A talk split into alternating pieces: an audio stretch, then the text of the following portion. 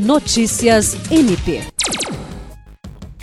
O Ministério Público do Estado do Acre, por meio do Centro de Apoio Operacional de Defesa da Saúde, Pessoa Idosa e Pessoa com Deficiência, realizou nesta sexta-feira um encontro com associações que defendem os direitos das pessoas com espectro autista no Acre. A Procuradora de Justiça Gilcelia Evangelista mediou o encontro, que contou também com a participação do Procurador de Justiça Francisco Maia Guedes, dos promotores de justiça Ocimar Sales, Ricardo Coelho e Diana Pimentel, além do deputado estadual Daniel Zen.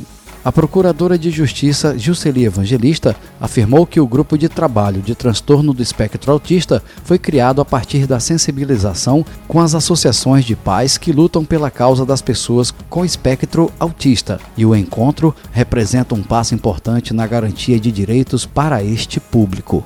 Jean Oliveira, para a Agência de Notícias do Ministério Público do Estado do Acre.